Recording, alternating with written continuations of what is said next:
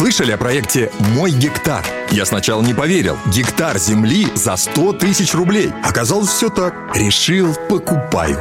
10 тысяч квадратных метров. Можно хоть дом строить, хоть усадьбу. Районы экологически чистые. Транспортная доступность круглогодичная. А теперь представьте, как такому подарку ваши родные обрадуются. Время жить на своей земле. Выбирай свой гектар на сайте мойгектар.ру. Гектар земли каждому россиянину. Спорт с Виктором Гусевым на Радио КП.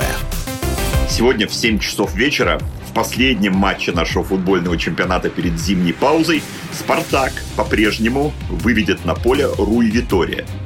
Но в Москву, чтобы сменить португальца на посту тренера, уже летит человек, однажды забивший мяч в Лужниках. Здравствуйте, друзья, меня зовут Виктор Гусев, и мы снова на радио «Комсомольская правда» говорим о спорте – Думаю, сегодня в Сочи, я в отличие от морозной Москвы сейчас даже не верю своим глазам, плюс 16 градусов, будет немало спартаковских болельщиков, которые захотят сказать хорошие слова португальцу. Коллеги уже успели окрестить предстоящую игру матчем имени Витории, а команда даже, несмотря на отсутствие Александра Соболева, которому так и не отменили весьма спорную красную карточку, полученную в предыдущей встрече с Ахматом, имеет шанс высказать свое отношение к тренеру на поле. Вспоминается история Дмитрия Леничева, который вместе с своим другом и партнером Егором Титовым тренировал «Спартак» 6 лет назад – Тогда команда завершила сезон на пятом месте и попала в Лигу Европы. Я хорошо помню и самое начало нового чемпионата в 2016 когда спартаковцы на своем поле 31 июля уверенно победили тульский Арсенал 4-0 с двумя голами Ананидзе и двумя Промеса, и казалось все на мази. Но досадное августовское поражение в Еврокубке от кипрского Аека и Оленичева убрали – Сменщиком стал итальянец Массимо Каррера, который до того отвечал в «Спартаке» за работу с защитниками. И тезис спартаковского руководства был примерно такой. Чемпионат это, конечно, важно, но главное Европа. А тут вот такая неудача. Хорошо, это можно принять или нет, но логика предельно ясна. И по этой логике сейчас Витория должен был бы чувствовать себя совершенно спокойно. Ведь при пока девятом месте в чемпионате он дал не просто подходящий, а великолепный результат в Лиге Европы.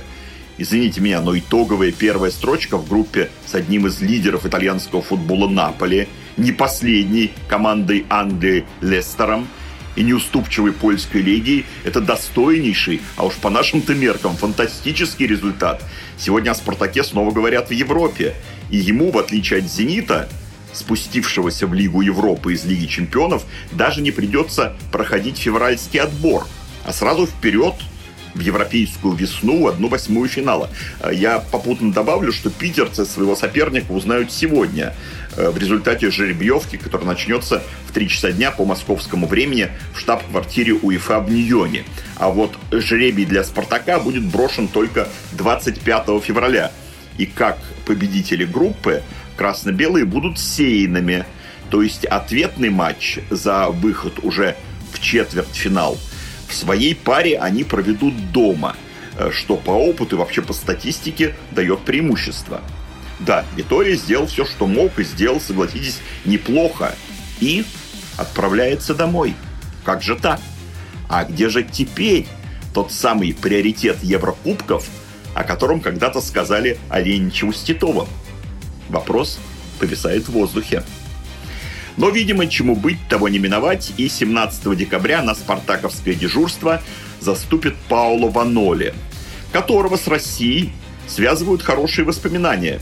Ведь в финале Кубка УЕФА в 99 году в Лужниках он забил один из мячей за Парму ворота Марселя, и итальянский клуб взял престижный приз. А еще у Ваноли два матча за национальную команду – в которой он дебютировал перед чемпионатом Европы 2000 года. Но дальше как-то у него не пошло. Сборный Пауло с тех пор только тренировал на юношеском и молодежном уровне. И короткое время главную команду в качестве помощника Джан Пьера Вентуры. Но обратил на себя особое внимание, в том числе спартаковского руководства, как ассистент Антонио Конте у руля Челси, с которым позже отправился и в Интер – сфера его обязанностей официально сводилась к развитию техники игроков. А в Аноле говорят жесткость и педантичность. Сам он, будучи защитником, играл по всему полю, вот и от своих футболистов требует прежде всего такой же работоспособности, которая основана на максимальной физической готовности. Поэтому после отпуска спартаковцам, видимо, придется совсем непросто. Э, прекрасно знает, на что он идет и сам специалист. Э, статистика здесь просто завораживает. Сменщик Витории станет уже 17-м тренером «Спартака» за последние 20 лет. А если учесть, что Валерий Карпин входил в эту воду дважды, то 18-м за 20 лет. Плюс несколько исполняющих обязанности. Да уж, горящее кресло. И главное, пойди еще пойми, чего от тебя хотят – но об этом мы уже сказали. В 2017-м, когда «Спартак» провел свой лучший сезон в этом веке и взял золото под руководством Карреры, фраза «на багаже Оленичева» звучала довольно часто и, прямо скажем, заслуженно.